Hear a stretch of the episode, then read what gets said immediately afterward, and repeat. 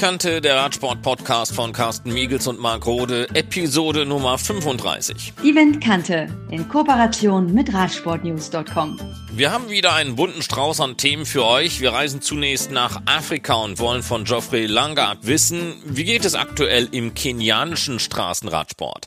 Thomas Kofler vom Team Vorarlberg Santig und Extremsportler Christoph Strasser sind unsere Gäste zum Thema Race Around Austria. Im Ruhrgebiet wird das Streckennetz für das Fahrrad stetig ausgebaut. Ein Großprojekt ist der Radschnellweg, nicht zu verwechseln mit dem Ruhrschnellweg. Und letztlich sprechen wir mit Petra Witz unter anderem über das Thema Fette. Aber zunächst verlassen wir unseren Kontinent. Die Windkante ist gerne in der Welt unterwegs. Afrika haben wir bereits besucht. Mit dem Team Embrace the World waren wir unter anderem im Kongo zu Besuch bei der Uganda Cycling Academy und nun geht es noch weiter östlich ins ugandische Nachbarland Kenia.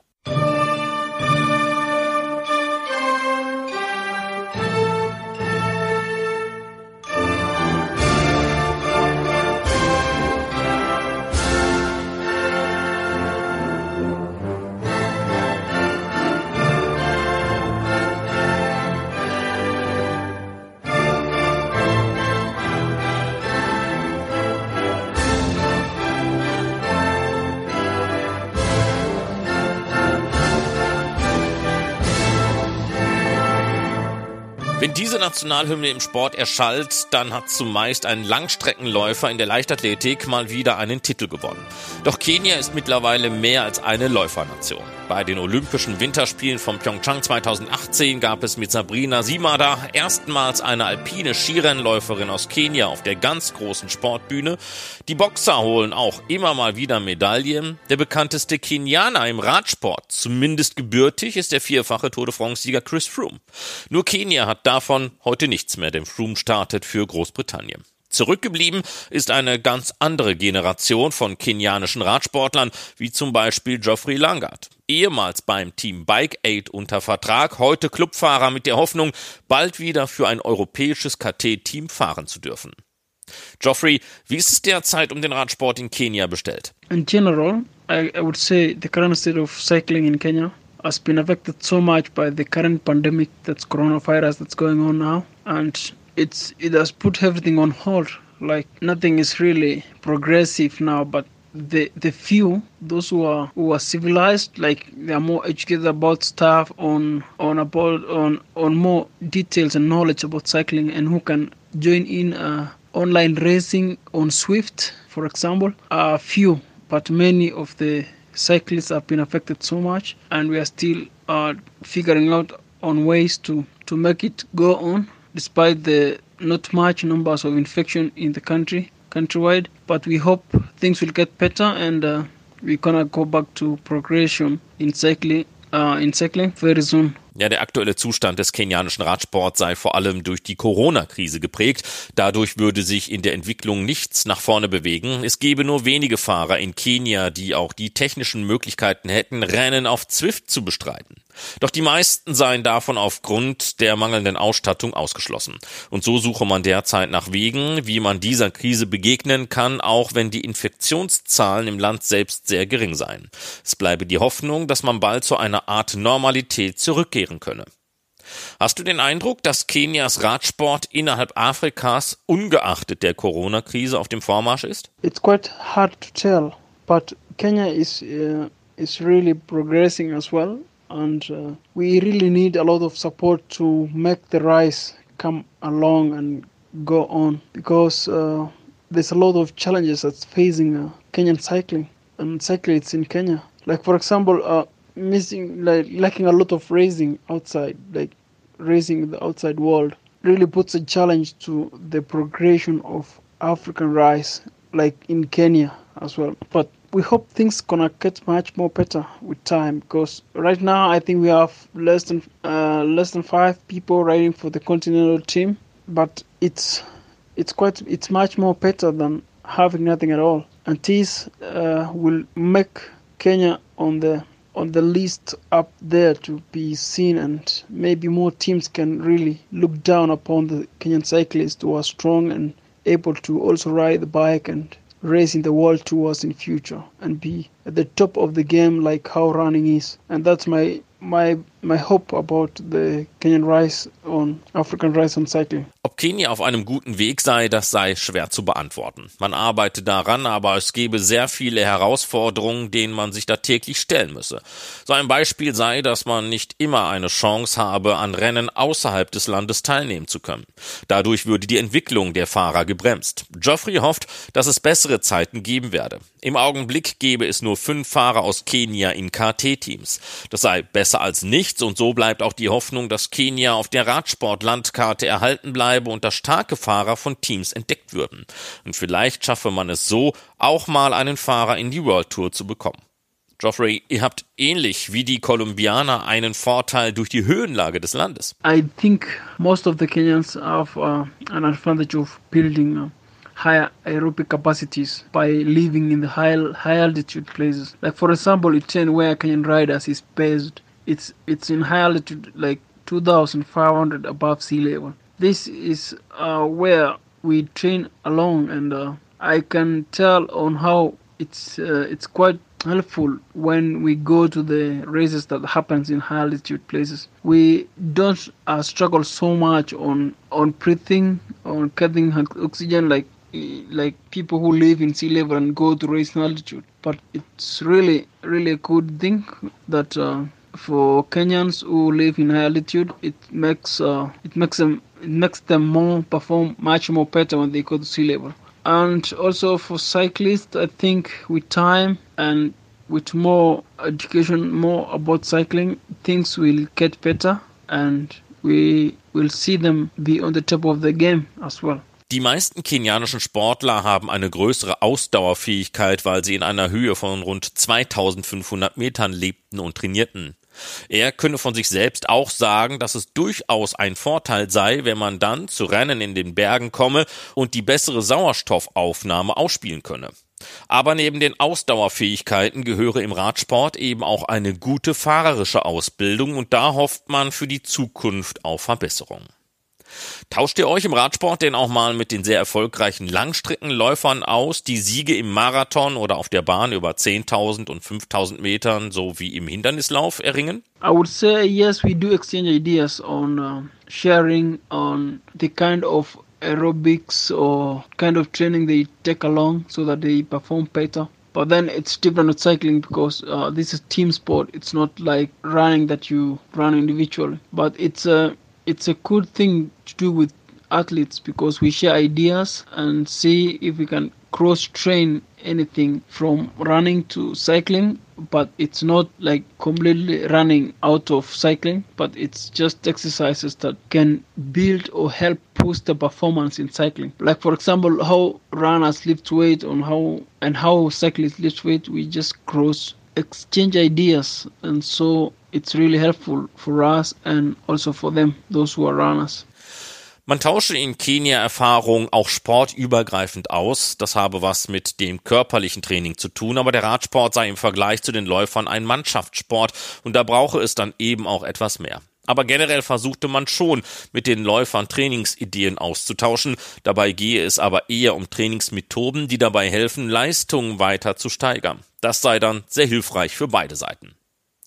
Wenn du zu Hause in Kenia fährst, wo bist du denn dann am liebsten unterwegs? There are a lot of uh, places to ride along when you're in Kenya, uh, but not actually in the cities because in the cities are not so safe and there's a lot of reckless motorists, drivers, so it's not quite safe actually in the in the urban centers. But you just need to be careful all the time. And the safest place to ride along is going on the on the countryside places where the traffic is is quite less. And uh, it's quite con- it's quite convenient to to do the the training in in in whatever kind of situation you want to. So i would prefer to go ride on the countryside rather than being in the in the urban centers or in the towns Es gebe sehr viele Orte, an denen es sich gut fahren ließe, aber nicht unbedingt in den Städten, denn dort sei es durch rücksichtslose Autofahrer sehr gefährlich. Aber außerhalb der Städte, wo der Verkehr dann nicht so dicht sei, würde es sich gut trainieren lassen. Also, Geoffrey ist lieber auf dem Land unterwegs. Glaubst du, dass eine mögliche Straßenrad-WM in Ruanda auch positive Effekte auf den Radsport in Kenia haben wird? I'm not sure about this, to be honest, but uh, I think it can bring more of a, more of a, of the outside world to come to Africa, and maybe they can also make uh, a prominent, prompt visits to Kenya. Meanwhile, when when the cups are going on, or even after, and in one way or the other, if there are people who are involved in cycling, they could pop over and it can actually bring an, a good effect on cycling in Kenya. Ob eine WM in Ruanda auch bis nach Kenia ausstrahlen wird, da ist sich Geoffrey nicht ganz so sicher. Es würden viele Menschen außerhalb des Kontinents dann nach Afrika reisen und sicherlich wird auch der eine oder andere Effekt nach Kenia hinüberschwappen, aber bei der Antwort, da merkte man schon so ein wenig die Zurückhaltung von Geoffrey. Vielleicht liegt das auch an der generellen Einstellung der Bevölkerung?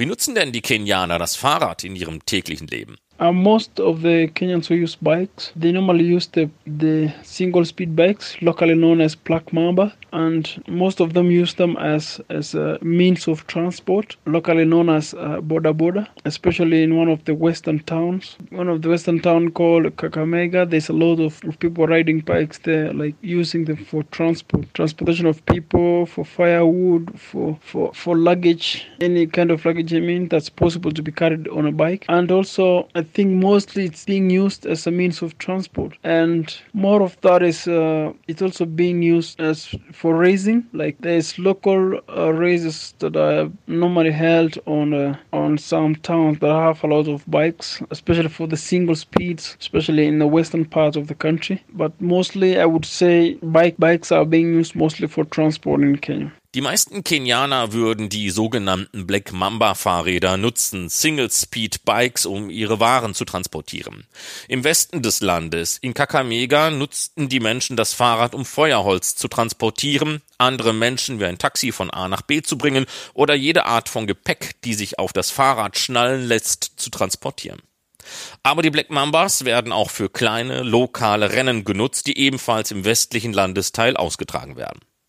Gibt es denn eine gute Infrastruktur in den kenianischen Städten, um mit dem Fahrrad unterwegs zu sein? Du hast ja schon gesagt, dass es durch den Verkehr sehr gefährlich sei. Before they it wasn't there, but nowadays uh, the government has built in some parts of the towns pedestrian roads on the uh, on the side of the main roads that's uh, more safer to ride bikes along. And this is really giving an influence of uh, of cycling to be known more about the about being used by the, the citizens or the, the, the Kenyan people. So I would say Kenya is uh, Kenyan government is making an influence to, to improve the infrastructure for the for the cycling.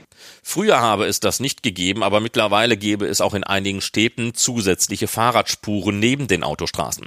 Die kenianische Regierung versuche, die Infrastruktur zu verbessern und das habe sicherlich einen positiven Effekt auf die Fahrradnutzung im Land.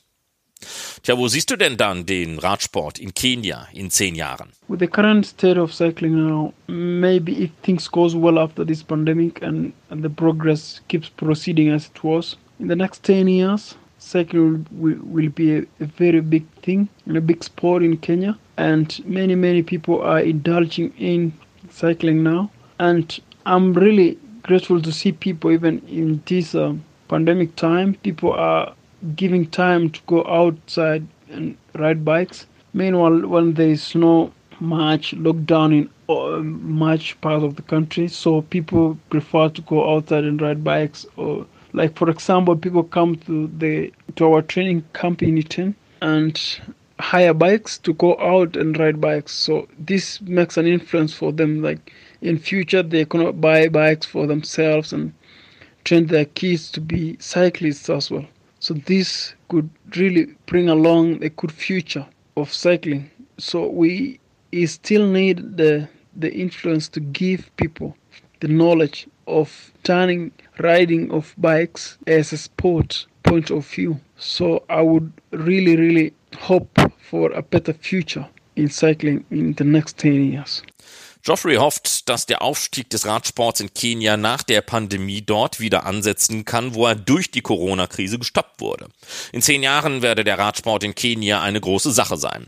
Er ist auch so hoffnungsfroh, weil er sehe, dass auch in der Corona-Krise sich die Menschen die Zeit nehmen würden, um mit dem Fahrrad unterwegs zu sein. Es würden auch einige Interessierte zu den Trainingscamps kommen, um sich dort Fahrräder auszuleihen. Vielleicht können sich eines Tages diese Leute selbst Fahrräder kaufen, um dann mit ihren Kindern zu trainieren, so Geoffrey. Er sieht auch gute Chancen für eine gesunde Entwicklung, auch wenn noch einiges an Arbeit anstünde, den Menschen das Wissen zu übermitteln, dass das Fahrrad auch als Sportgerät sehr gut genutzt werden kann.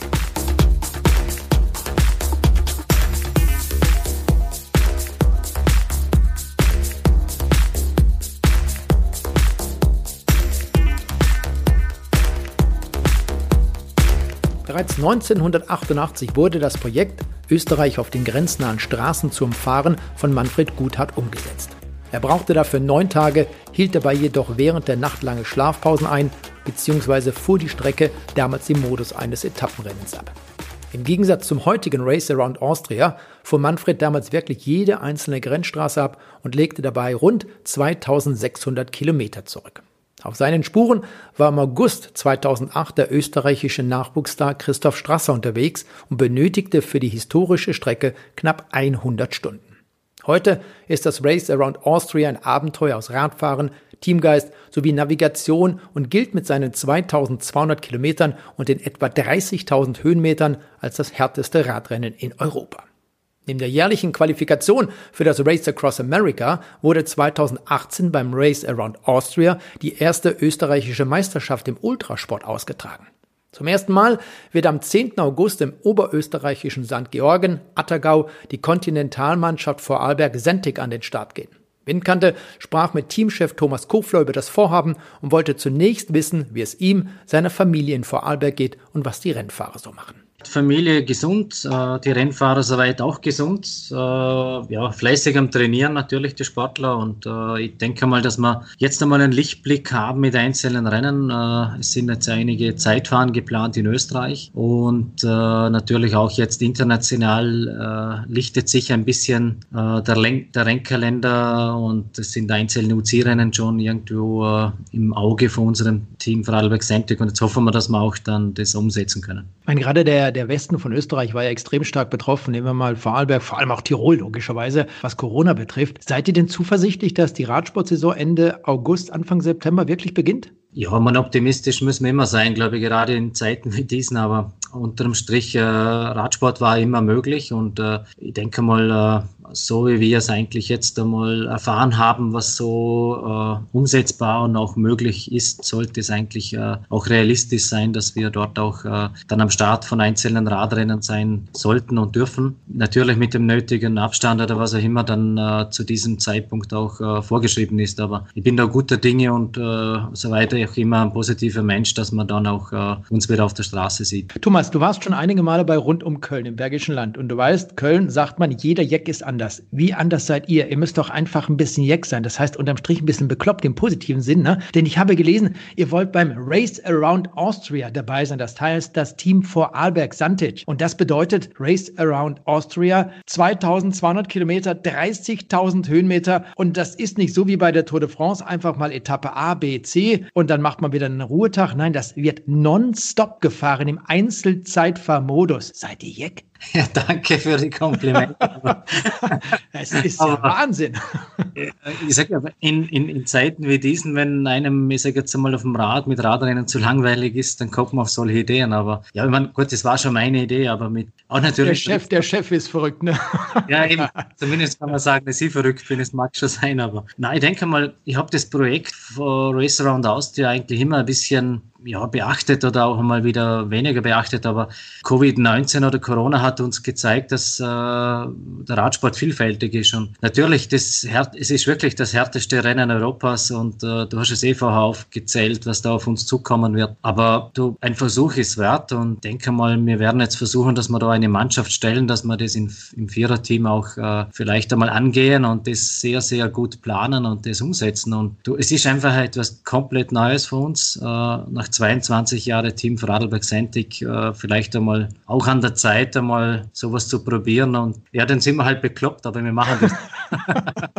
aber du hast gerade gesagt, wir stellen ein Viererteam zur Verfügung. Das heißt, es werden nur vier Fahrer aus deiner Mannschaft dort starten. Genau, also wir werden das Viererteam an den Start bringen und äh, eben im Einzelzeitfahrmodus werden die 2200 Kilometer, wie gesagt, wir auch nonstop durchgezogen. Äh, natürlich extrem wetterabhängig und äh, die, aus, die äußeren Einflüsse sind da sicher auch maßgebend, äh, ob wir das dann auch bis ins Ziel bringen. Aber natürlich äh, Herausforderung an die Fahrer, Herausforderung an die Betreuer, weil für die gilt es genauso nonstop äh, das Thema abzuarbeiten. Und, aber wir freuen uns extrem auf die Herausforderung und äh, die Vorbereitungen gehen nächsten Montag los. Wie bereitet man sich auf einen solchen Wettbewerb vor? Ich meine, das heißt nonstop. Ich habe mal irgendwo im Internet gelesen, diejenigen, die daran teilgenommen haben, die waren dann drei Tage und so und so viele Stunden unterwegs. Das ist ja schon der pure Wahnsinn.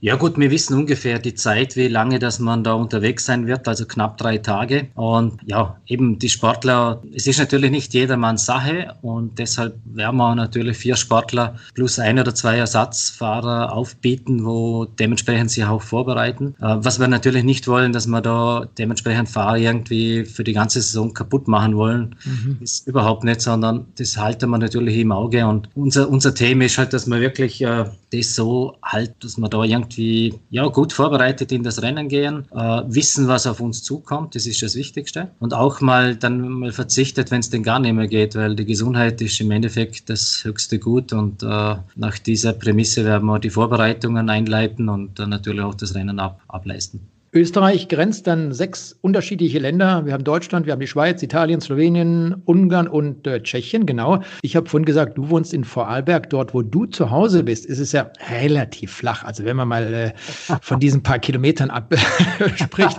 Aber hast du dich denn mit dem Höhenprofil des Rennens schon mal beschäftigt, auseinandergesetzt? Das sind ja schon eine ganze Menge Höhenmeter, die dort innerhalb dieser 2200 Kilometer gefahren werden müssen. 30.000 steht dann irgendwo unterm Strich. Ja, also im Endeffekt Endeffekt haben wir natürlich uns äh, die, die Geschichte mal zu Gemüte geführt. Also im Endeffekt ist halt klar, wir wissen, dass wir Bergfahrer aufbieten müssen. Wir wissen aber genauso, dass wir Einzelzeitfahrer oder äh, Fahrer aufbieten müssen, äh, wo für die Flache, also für die Ebene, für das, äh, also sprich Rolleure aufbieten müssen. Und ich glaube, das Zusammenspiel mit äh, ordentlicher Portion Taktik wird äh, im Endeffekt dann der Quotient ausmachen, ob wir das äh, überhaupt durchstehen. Aber es sind natürlich extreme Anstiege, welche vielleicht sogar in der tiefsten Mitternacht irgendwo zu leisten sind, weil wenn es geht über den Großglockner, es geht über Kütai, es geht über die Sobot, äh, wir fahren die komplette südsteirische Weinstraße. Äh, ja, es ist einfach Natürlich im Vorarlberg ist es alles andere als flach. Karsten, da darf für die Berichte dort, wo wir fahren, hat es nur, nur Berge, Bretter und natürlich auch der Bregenzer Wald. Und, aber wir haben, glaube ich, ich denke mal genau die Fahrer in unseren Reihen, wo für das ge gemacht sind. Ansonsten, wenn es den gar nicht gibt, dann äh, müssen wir halt, ja, ja, ich denke mal, wichtig ist, dass wir den Spaß nicht, äh, dass wir den Spaß da dabei haben im Gepäck und das haben wir, glaube ich, jetzt schon. Also ich, ich überlege die ganze Zeit. Ich bin mal irgendwann in deiner Gegend zu Hause am Rhein entlang gefahren. Da war es relativ flach, ne? Ja, absolut. das lassen genau die Burschen von der Streckenführung aus. Also ich denke mal, wir kommen über die Silfretter Hohalpenstraße her und zweigen dann äh, bei Bludens wieder rechts auf das verschiedene Joch und dann eben äh, auf den Flexen und so weiter hoch und dann geht es ja wieder retour Richtung Tirol. Und äh, ja, aber wie gesagt, es geht wirklich rauf, runter, rauf, runter und äh, die Streckenführung ist wirklich extrem lässig lässig gewählt natürlich, aber auch, ja, denke mal herausfordernd, ja. Aber es soll ja irgendwie auch Adventure sein, es soll ein Erlebnis sein und ich habe mit einigen Sponsoren schon ein bisschen drüber diskutiert und äh, die ersten Feedbacks waren wirklich genial und darum haben wir gesagt, okay, Corona-Jahr 2020 ist anders und dem werden wir auch Rechnung tragen. Thomas, am 10. August findet dieses Race Around Austria statt. Wir drücken dir, deiner Mannschaft die Daumen. Kommt vor allem gesund wieder zurück. Vielen Dank. Danke. Was für viele Teilnehmer beim Race Around Austria eine Herausforderung ist, ist für den Österreicher Christoph Strasser fast schon Routine. Sechsmal hat der Extremsportler das Race Across America gewonnen und hält Streckenrekorde auch beim Rennen rund um Österreich. Strasser redet mit Windkant über seine Vorbereitung auf Wettbewerbe, das Race Across America und die Erfolgsaussichten des Teams vor Alberg Sentig beim Race Around Austria. Aber zunächst die Frage an den 37-Jährigen, wie es ihm geht. Ja, hallo, grüß euch. Äh, freut mich sehr, dass, ihr, ähm, dass wir heute Zeit haben zu plaudern. Mir geht es in der Corona-Zeit eigentlich für mich selbst sehr gut. Für mich ist das ja keine ungewohnte Situation, monatelang nur zu trainieren, weil es bei den Langstreckenrennen mehr oder weniger üblich ist, dass man nur ganz wenige, oft nur einen Saisonhöhepunkt pro Jahr hat.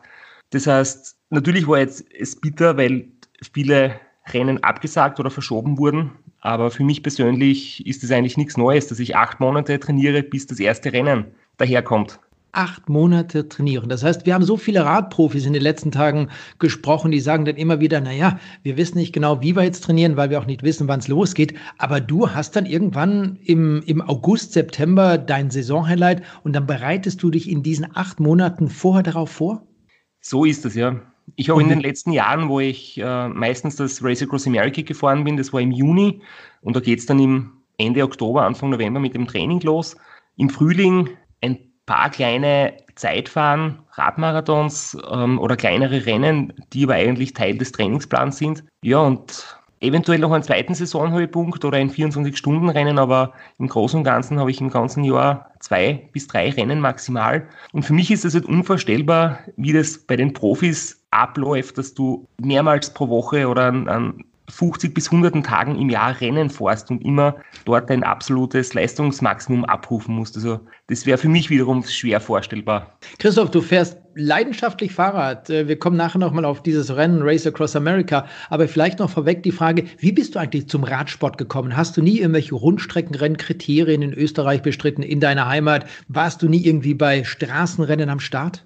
Na, interessanterweise nicht. Das habe ich wirklich erst später entdeckt, aber meine ersten Rennen waren 24 Stunden Rundstreckenrennen, wo ich so mit Anfang 20 die ersten Male dabei gewesen bin. Das hat mich einfach von als junger Bursche absolut fasziniert, Berichte und Bücher mir zu Gemüte zu führen über dieses Race Across America. Und dass es diesen Profi-Radsport und die Tour de France und die Klassiker gibt und wie ähm, faszinierend die auch sein können, bin ich erst später drauf gekommen. Aber für mich selbst war es nie wirklich ein Ziel, dort mitzumachen. Also mir haben immer schon die Langstrecken fasziniert. Es ist der absolute Wahnsinn. Man muss sich diese Zahlen wirklich mal auf der Zunge zergehen lassen. Du hast und das ist vielleicht noch das i-Tüpfelchen obendrauf, im letzten Jahr 2019 zum sechsten Mal das Race Across America gewonnen. Und jetzt kommen wir zu diesen Zahlen. 4.940 Kilometer, 35.000 Höhenmeter, 198 Stunden. Das sind acht Tage, sechs Stunden, 16 Minuten, die du dort unterwegs warst auf dem mhm. Fahrrad.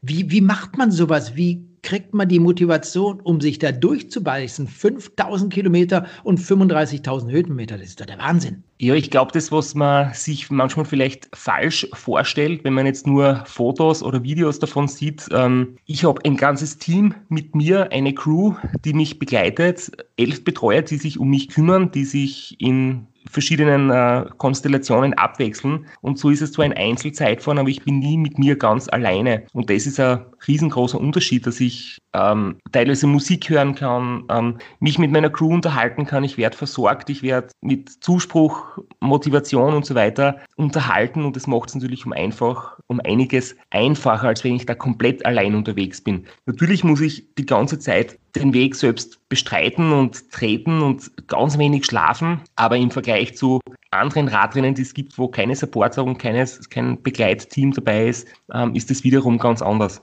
Aber es heißt dort mit Schlaf auszukommen, wenn man da um den Sieg mitfahren möchte von circa einer Stunde pro Tag und die restlichen 23 Stunden sitzt man am Rad und fährt. Wie, wie funktioniert diese Kommunikation? Wie funktionieren diese Gespräche mit deinen Betreuern? Habt ihr dann ein Megafon dabei und die quatschen dann da rein oder wie klappt sowas? Ich glaube, das ist recht ähnlich, wie wenn man sich so äh, den Funk anschaut in der Pro Tour. Also ich vorne habe so ein kleines Headset am Helm und hinten haben sie Lautsprecher am Autodach, wo übers, über Funk oder übers Mikrofon einfach laut dann zu mir nach vorn gesprochen wird. Es kann Musik gespielt werden oder es kann mit mir über Funk direkt gesprochen werden. Da haben wir eben verschiedene Optionen. Aber es gibt halt auch die Regelung, dass es in den ersten vier Renntagen tagsüber darf mich das Team nicht direkt begleiten. Da müssen sie ein Stück nach vorne fahren, am Straßenrand auf mich warten mit Trinkflasche, weil sonst eben der Verkehr behindert werden würde. Das heißt, dass sie wirklich rund um die Uhr mich direkt betreuen und hinter mir herfahren, ist dann erst in der zweiten Rennhälfte erlaubt aus verkehrstechnischen Gründen weil wir bei diesem Rennen ja auch im öffentlichen Verkehr unterwegs sind und es keine Streckensperren oder Markierungen oder Sicherungen gibt. Wenn man sich die Radprofis nochmal vorstellt, wie sie trainieren, du hast ja gerade angesprochen, da gehören die Wettbewerber auch dazu, die trainieren dann drei, vier, fünf, sechs, sieben Stunden auch mal am Tag. Jetzt in den Corona-Zeiten vielleicht mal andere Möglichkeiten, auch längere Distanzen zu fahren. Emanuel Buchmann zum Beispiel, Everesting Challenge, die hat er bestritten mit der Höhe von 8848 Metern, die er dort in Tirol gefahren ist. Wie trainierst du auf ein solches Highlight hin, auf das Race Across America zum Beispiel, um mal bei diesem Wettbewerb, und das ist sicherlich der bekannteste Wettbewerb, zu bleiben? Ich habe, glaube ich, in meinen ersten Jahren, so Anfang 20, aus eigener, nach eigenen Trainingsplänen trainiert. Da waren wirklich hauptsächlich Grundlagentrainings, viel Umfänge, 10 bis 12 Stunden lange Ausfahrten. Das war rückblickend gesehen sicher nicht schlecht, aber ich würde es heute nicht mehr so machen. Und dann bin ich halt zu dem Punkt gekommen, wo ich gemerkt habe, jetzt brauche ich mal einen professionellen Trainer. Und mit dem, dass ich dann noch Trainingspläne trainiert habe, hat sich das Training eigentlich immer mehr angenähert zu dem, was man von Profis auch kennt. Das heißt, die längsten Einheiten sind jetzt nicht mehr über sieben oder manchmal acht Stunden, also nicht mehr überdurchschnittlich lang oder außergewöhnlich lang, es sind viel mehr Intervalle dabei, weil das Ziel von mir ist ja nicht nur lange am Rad zu sitzen, sondern dabei auch schnell zu sein. Das heißt, ich habe keine Rundfahrten, keine Rennen. Daher muss ich mir die Intensitäten im Training holen und ich habe sehr oft Kraftausdauertrainings am Berg mit 20-minütigen Intervallen oder auch ganz kurze Maximalintervalle, drei, vier, fünf Minuten mit, mit dem sogenannten All-Out. Und so habe ich es halt auch geschafft, meine FTP-Schwelle, das, was ich eine Stunde lang treten kann, auf 400 Watt draufzubringen und bin damit auch bei gewissen Einzelzeitfahren in Österreich, zumindest bei den Amateuren, immer recht weit vorne dabei. Und das nehme ich eigentlich als, als Trainingsreiz für meine Motivation, dass ich, dass ich selbst für mich kleine Zwischenziele habe. Unter dem Jahr nehme ich das ganz gern mit, dass eben das Training recht hart ist. Ich bin dann zwar allein dabei, meistens, aber das lockert das Training schon auf, wenn ich sonst 30 bis 35 Stunden in der Woche am Rad sitze. Du hast gerade Zeitfahren angesprochen. Du hast im letzten Jahr auch das äh, Monster Tijdrit in den Niederlanden gewonnen. Das ist ein Einzelzeitfahren über 137,8 Kilometer, zwei Stunden 59 Minuten die Fahrzeit, Durchschnittsgeschwindigkeit, die lag dort bei 46,2. Wie trainiert ja. man dann sowas? Früher gab es Zeitfahren in dieser Länge bei den Profis. Das liegt aber schon 80 Jahre zurück, im Rahmen der Tour de France zum Beispiel. Warum macht man das heute noch?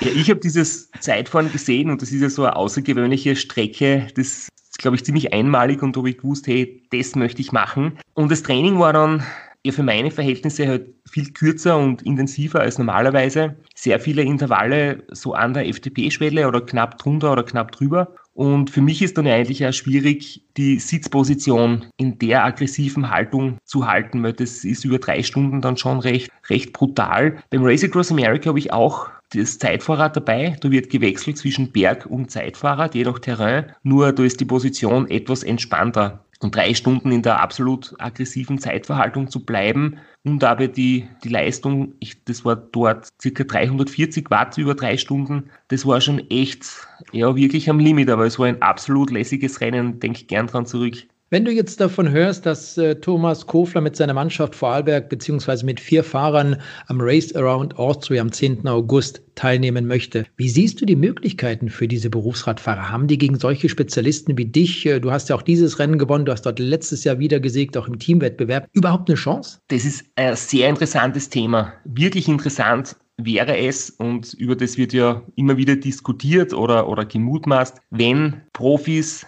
aus der Pro Tour solo über 24 Stunden oder länger an den Start gehen würden. Jetzt sind sie beim Racing Out Austria, soweit ich weiß, in Zweier- und Vierer-Teams unterwegs. Bin mir sicher, dass sie rein von der körperlichen Fitness her die Besten sein werden. Nur es gehörte dann viel mehr dazu, von der Logistik, von der Strategie, von der Erfahrung, wie man im Dunkeln, in, in der Nacht mit, mit wenig und unregelmäßig Schlaf zurechtkommt es sind halt dann viele, viel mehr Faktoren und Facetten als beim klassischen Radrennen. Und ich glaube, die vielleicht mangelnde Erfahrung der Pro-Tour-Fahrer könnte dort schon eine Rolle spielen, aber ich denke, körperlich werden sie absolut top drauf sein. Aber die mentale Komponente ist halt neu für sie und das wäre vielleicht ein Vorteil für die Leute, die schon Erfahrung in dem Gebiet haben. Wie findest du diese Streckenführung vom Race Around Austria? Ist das wirklich so extrem schwer? Vielleicht ein Tipp an, an jemanden, der das selber mal abfahren möchte als Hobbyfahrer, der jetzt nicht unbedingt auf die Zeit fährt.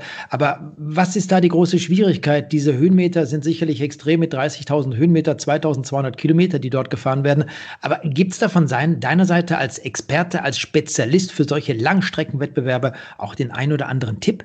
Ein ganz wichtiger Tipp ist sicher, und das ist jetzt unabhängig von welchem Rennen man fährt, das ist auch bei 24 Stunden schon so, ähm, die Ernährung hat halt eine ganz andere, einen ganz anderen Einfluss. Bei einem Radmarathon oder einem kürzeren Rennen stehst du mit vollen Energiespeichern am Start. Glykogenspeicher sind gefüllt, du bist gut regeneriert und im Ziel kannst du ausgepumpt ankommen. Und bei diesen Ultralangstreckenrennen muss man ein Gleichgewicht finden zwischen Nahrungszufuhr und der Energie, die man produziert und abruft. Wenn man, da kann man sich nicht leisten, leere Speicher zu bekommen. Das heißt, man muss quasi sehr viel Energie zuführen an die 500 Kalorien pro Stunde und da braucht man dann einfach Produkte oder Strategie, dass man das schafft, ohne dass einem dabei übel wird oder dass man dabei, dass die Verdauung überfordert wird. Und das ist ein ganz wichtiger Faktor. Und beim Race Around Austria speziell natürlich die Streckenführung aufgrund der schwierigen Anstiege. Die Summe der Höhenmeter sagt nicht unbedingt so viel aus, aber man muss über den Großglockner, man muss übers Kühtei, man muss über die Pässe in Vorarlberg. Das sind wirklich lang und wirklich steil. Und ich denke, wenn man das in Angriff nehmen möchte, ist es schon gut, sich vorher die Strecke anzuschauen, damit man keine bösen Überraschungen erlebt.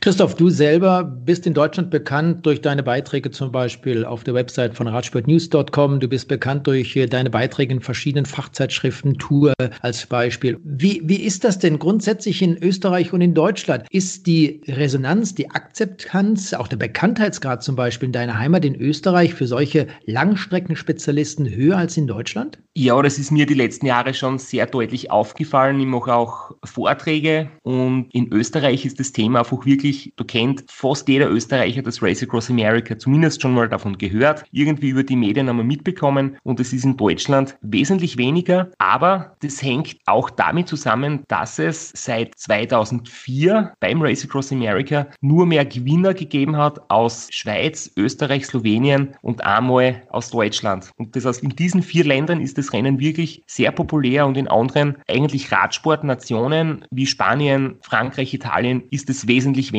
Das heißt, wirklich so im zentraleuropäischen Raum ist das Rennen wirklich gut bekannt, auch viel bekannter als in den USA direkt. Was war denn für dich die größte Schwierigkeit bei all den Wettbewerben, die du bisher in deiner Laufbahn gewonnen hast? Race Across America habe ich gesprochen sechsmal. Da könntest du wahrscheinlich Geschichten schreiben, Bücher schreiben. Du selber, wie du es gerade gesagt hast, äh, hältst Vorträge, hast viele verschiedene Termine, bei denen solche Dinge besprochen werden. Hast, glaube ich, sogar auch einen eigenen Podcast unter dem Namen Sitzfleisch. Stimmt das? Ja, richtig. Der beginnt jetzt am 16.06. 6.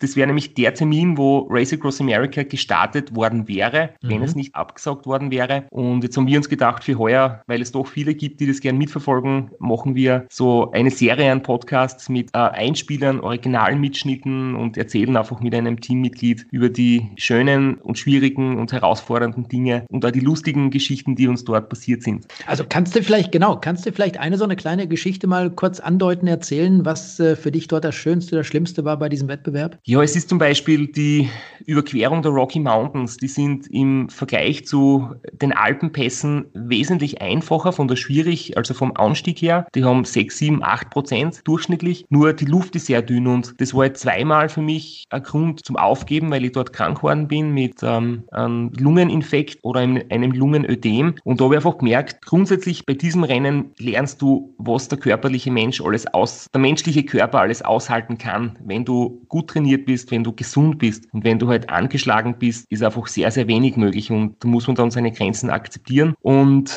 die letzten Male, wo es wieder gut gelaufen ist, wo wir die Berge, die Rockies gut überquert haben und einfach immer dann die Erleichterung, wenn du den letzten Berg hinter dir hast und dann fährst du bergab nach Kansas und du weißt, hey, jetzt ist ähm, das Schwierigste hinter mir, jetzt geht's in die zweite Hälfte des Rennens. Es wird schwierig werden vom Schlafentzug, es wird schmerzhaft sein, aber die gefährlichsten Passagen sind hinter mir und einfach diese Erleichterung, die man dort erlebt, ist dann unglaublich und ein, ein schöner Moment fürs ganze Team. Die erste Hälfte liegt hinter mir. Das sind zweieinhalbtausend Kilometer. Die andere Hälfte kommt dann noch. Wahnsinn. Wie kommt man mit so wenig Schlaf zurecht? Schläft man vorher mal eine ganze Woche oder wie klappt das innerhalb von diesen acht Tagen? Ja, vor dem Start ist es schon gut, so ausgeruht wie möglich zu sein. Also die letzten beiden Tage verbringe ich hauptsächlich in meinem Zimmer, Füße hochlagern, im Bett erholen und ich schaue meinen Betreuern zu, wie sie alles vorbereiten und die letzten Erledigungen machen. Und dann im Rennen ist es halt wirklich so, dass 20-minütige Powernaps ein sehr gutes Werkzeug sind, um die ersten Müdigkeitseinbrüche abzufedern. Also da reden wir jetzt von ja, ein bis zweimal pro 24 Stunden so einen kurzen Powernap. Und danach in der zweiten Hälfte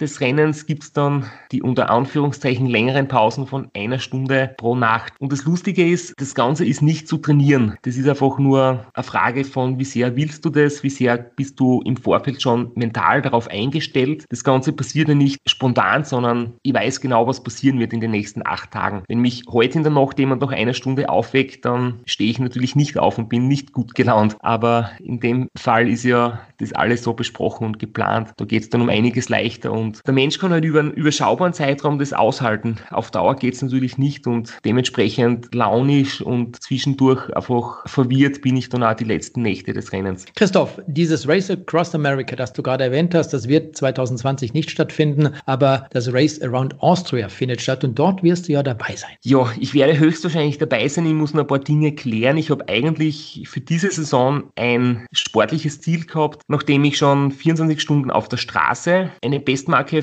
aufgestellt habe mit 896 Kilometern in Berlin und auch 24 Stunden auf der Bahn mit 941 Kilometern in Grenchen, war mein großes Ziel, heuer in einer Höhenlage, in einer, auf einem Rundkurs in Colorado in den USA 1000 Kilometer Marke versuchen, ob ich die schaffen kann in 24 Stunden. Das wäre riesengroßes Ziel für mich gewesen. Mit dem habe ich schon jahrelang quasi spekuliert. Aber in den aktuellen Zeiten mit Reisebeschränkungen und so weiter wird es jetzt nicht klappen und dann wäre das Race Around Austria mein, mein neues Ziel und da bin ich jetzt kurz davor, dass ich quasi das fixiere und muss nur mal ein paar Dinge für mich regeln und, und meine Betreuer-Crew aktivieren und danach bin ich wahrscheinlich vom Race Around Austria dabei, genau. Sehr schön, freuen wir uns drauf. Wir werden ja von diesem Race Around Austria nochmal berichten. An dieser Stelle erst einmal vielen Dank. Vielleicht noch kurz die Frage, wie viele hunderte Kilometer bist du denn heute Rad gefahren? Naja, ich bin ja ein bisschen ein Schönwetterfahrer geworden. Ach, ein Warmduscher.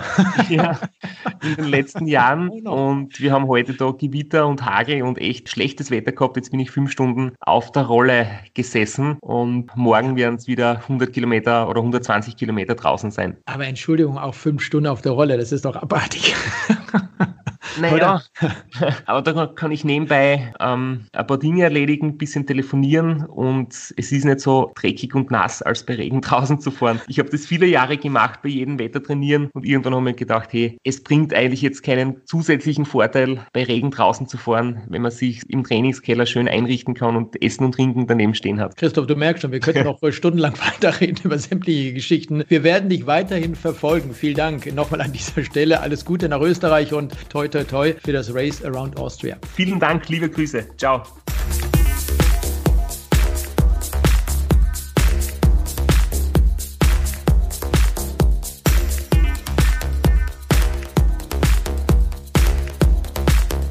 Corona-Krise hat eines gezeigt. Das Fahrrad ist von bequemen Menschen irgendwie neu entdeckt worden und sportliche Menschen waren noch mehr unterwegs, bevor ihnen auf der Rolle die Decke auf den Kopf gefallen ist. Nach der Lockerung und Wiedereröffnung der Läden haben vor allem die Fahrradgeschäfte einen echten Boom erlebt.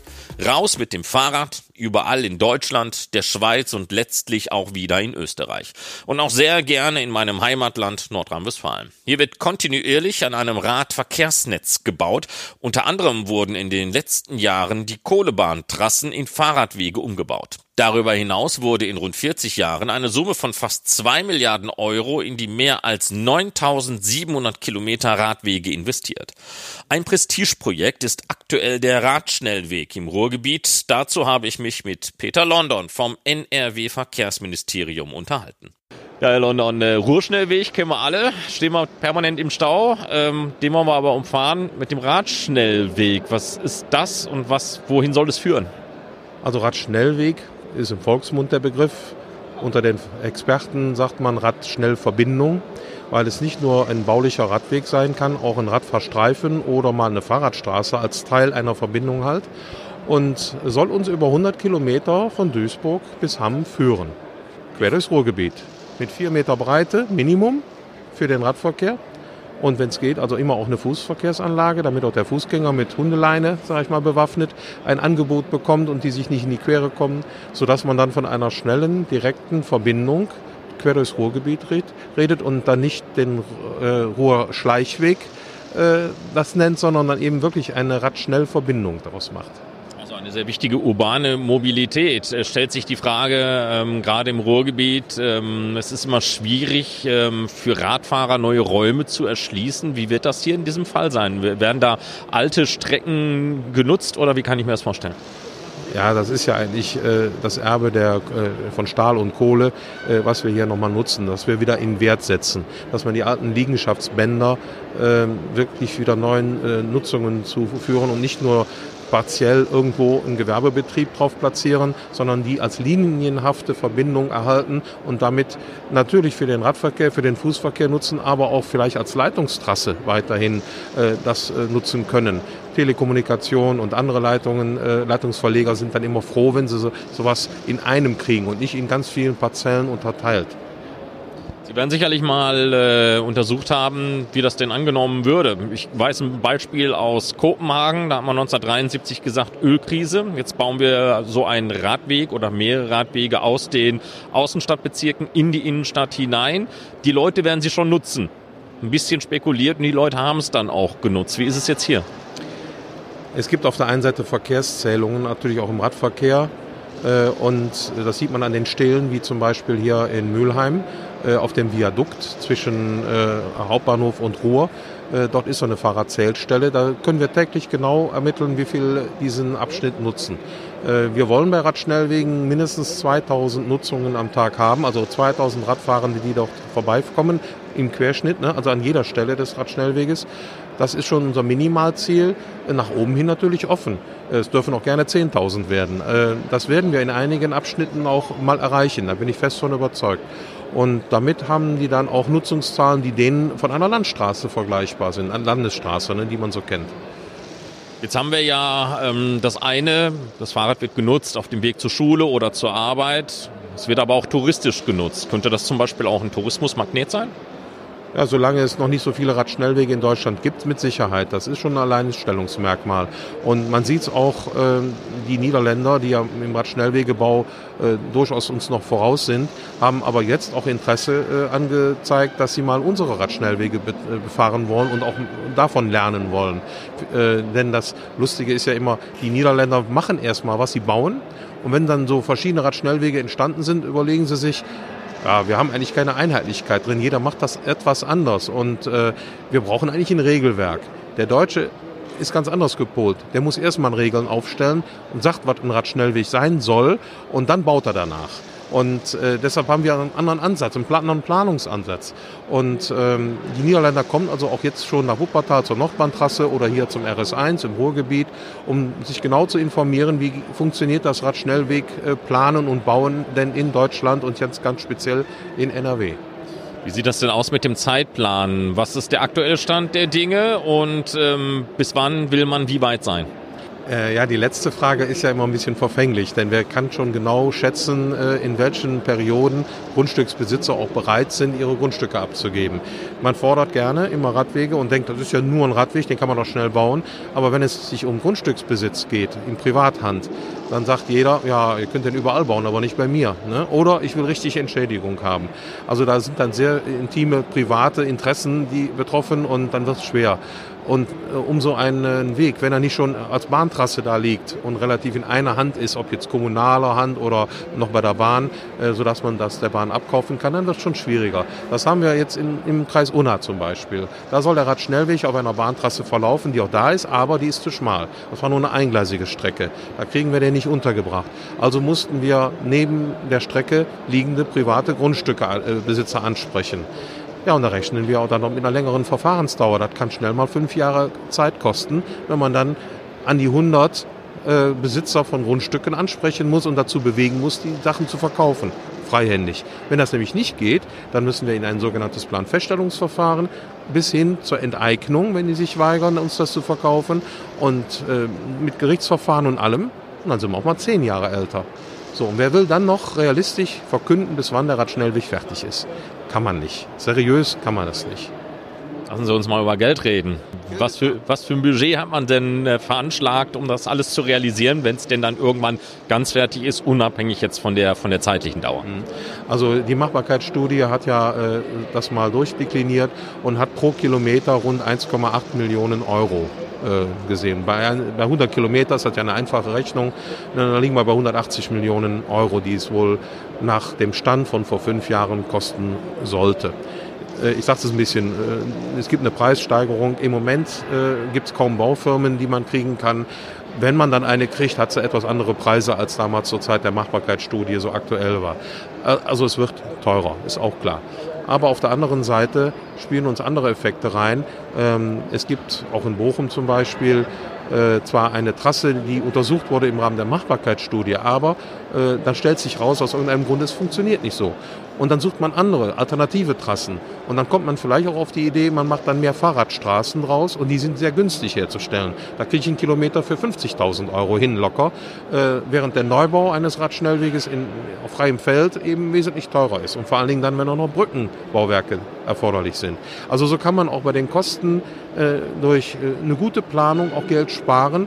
Und äh, ich denke, wo der Bund jetzt uns auch noch mit Geld versorgt, er gibt ja Fördergelder für Radschnellwegebau, ist das Geld eigentlich überhaupt kein Problem. Wir haben im Moment Geld genug, um alles das, was wir äh, bauen können, auch wirklich zu bauen. Also was planerisch vorbereitet ist, zu bauen.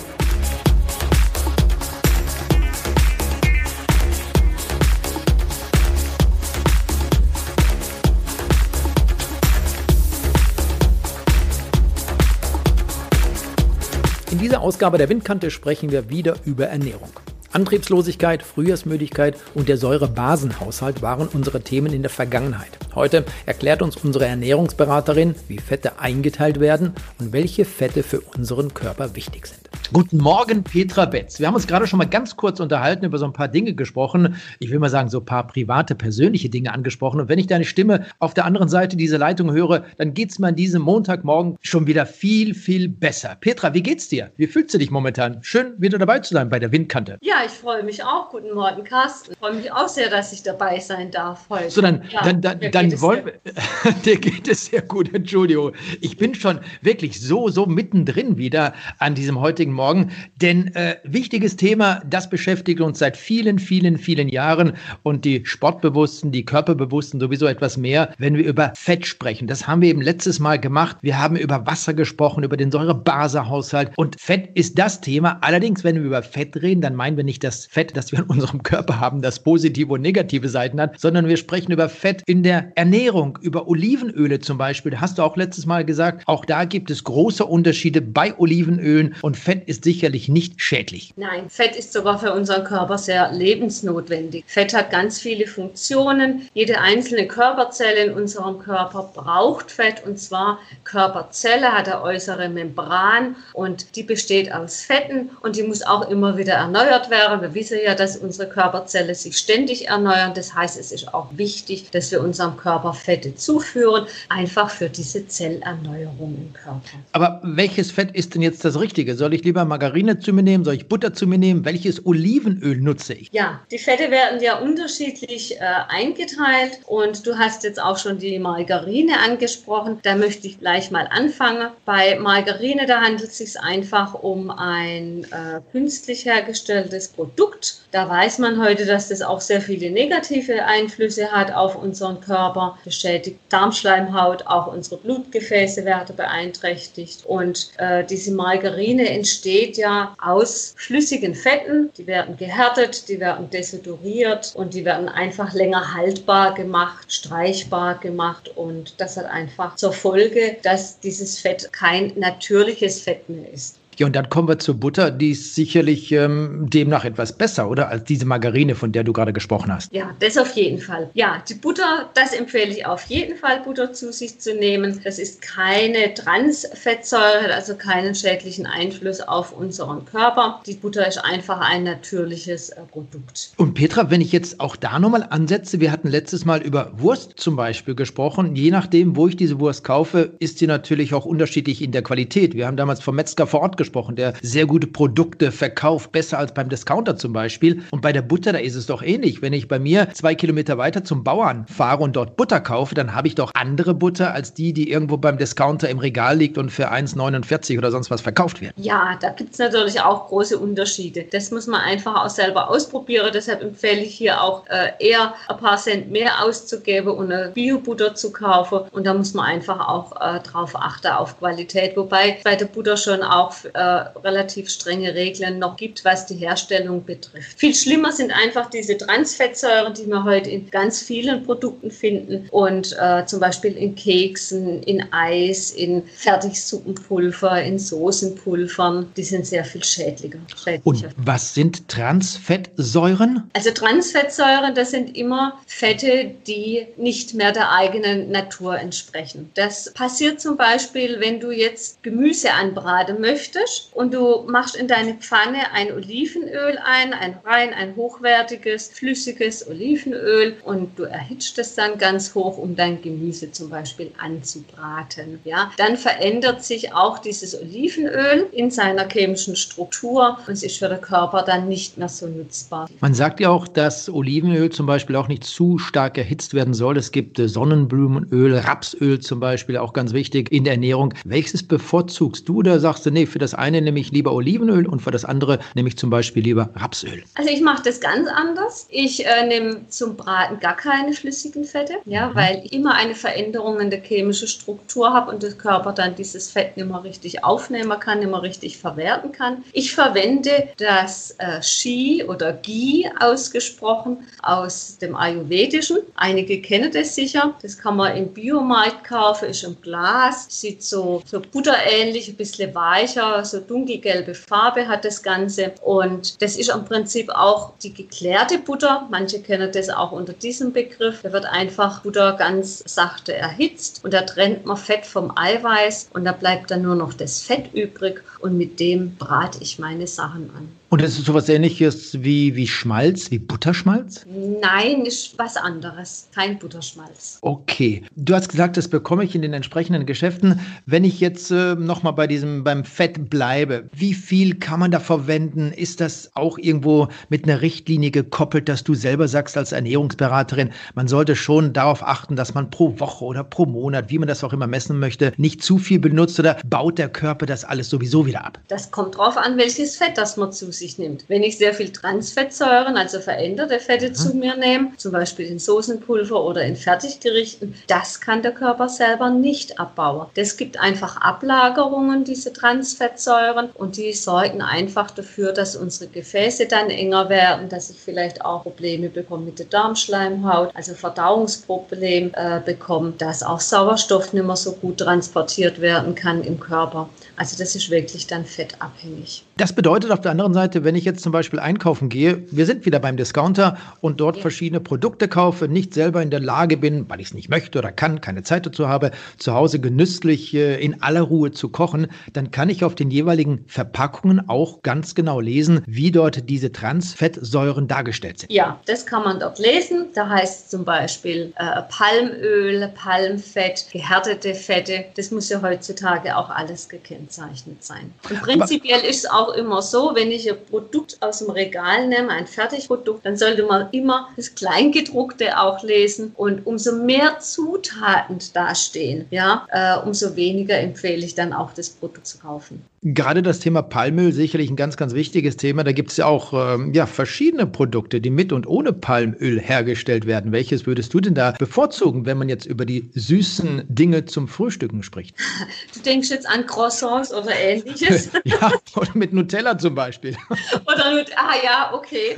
Äh, also es gibt gibt ja in der Zwischenzeit auch, äh, wenn du jetzt Nutella ansprichst, ja auch andere Alternativen, gerade im Biomarkt, die einfach mit äh, hochwertigeren Fetten hergestellt werden. Aber es schmeckt natürlich nicht so wie das Nutella. Das hat natürlich schon seinen eigenen Geschmack. Und es ist ja oft auch so, dass der Mensch das gewohnt ist und er möchte immer das, was, was sein Gaumen kennt. Ja, da muss und man schon auch für Veränderungen bereit sein. Aber ich auf dem Biosektor gibt es da also sehr viele gute Produkte auch an der Zwischenzeit. Und das heißt, wenn ich dann verschiedene Produkte einfach nicht esse, dann tue ich auch was Gutes für die Umwelt, wenn ich sprich dieses Palmöl nicht benutze. Zum Beispiel, ja. Das sollte man ja auch nicht außer Acht lassen. Wir sind äh, bei Windkante, wir reden über Fahrradfahren und Fahrradfahren ist nicht nur für den Körper sehr gesund, sondern auch für die Umwelt entsprechend schonend. Ähm, andere Themen noch in Bezug auf das Fett zum Beispiel. Nein, wir haben beim letzten Mal darüber gesprochen, über Säuren und Basen. Und da hatte ich mir irgendwann mal notiert, das Wort Kaisernatron. Für mich persönlich ganz interessant, denn ich habe das vor ein paar Jahren selber mal zum ersten Mal ausprobiert, dass ich dann eben, wenn mein Körper ein bisschen übersäuert war, nachdem ich heute so viel Fahrrad gefahren bin, sich am anderen Tag entsprechend erholt hatte, also diese Übersäuerung gar nicht wirklich spürbar war. Oder auch zum Essen kann man ja Kaisernatron sehr gut verwenden. Wie findest du dieses Natron? Also im Akutfall, wenn ich sage, ich habe jetzt eine ganz akute Übersäuerung und ich habe nichts anderes zur Hand, dann kann man schon auch mal Kaisernatron nehmen. Ansonsten finde ich es nicht so, es ist nicht mein Produkt der Wahl. Es handelt sich hier um eine Bicarbonatverbindung und da weiß man einfach, wenn man das regelmäßig einnimmt, dann verändert es einfach auch den pH-Wert im Magen und das ist auf Dauer dann einfach nicht gut für die Verdauungsleistung, für die Aktivität unseres Magens. Also es sollte nicht dauerhaft eingenommen werden. Um den Körper zu entsäuern, wenn ich sage, ich mache viel Sport oder ich ernähre mich ungesund, ich bin auch nicht bereit, da was zu ändern, äh, gibt es sehr viel bessere Produkte in der Zwischenzeit, um den Körper auch mit einem Basemittel wieder in einen neutraleren Zustand zu bekommen. So, dann Butter bei die Fische, was nehmen wir dann? Ich weiß nicht, ob ich hier jetzt auch Produktwerbung. Äh, Aber sicher doch.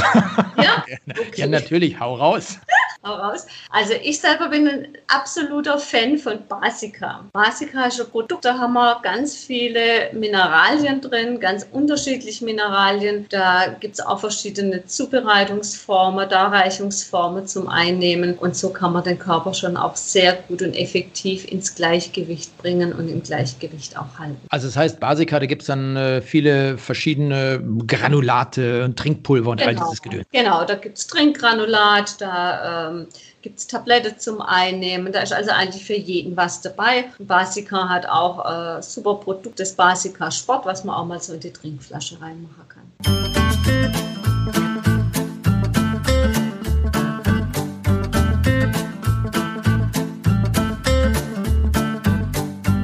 Das war die 35. Ausgabe der Windkante, der Radsport-Podcast von Carsten Miegels und Marc Rode. Und wie immer am Schluss noch der Hinweis auf unsere Webseite windkante.org. Dort gibt es noch einmal alle Episoden zum Nachhören. Auch spannende Fotos haben wir dort hineingestellt. Also, bis zum nächsten Mal. Bleibt gesund. Glück auf. Die Windkante in Kooperation mit Radsportnews.com.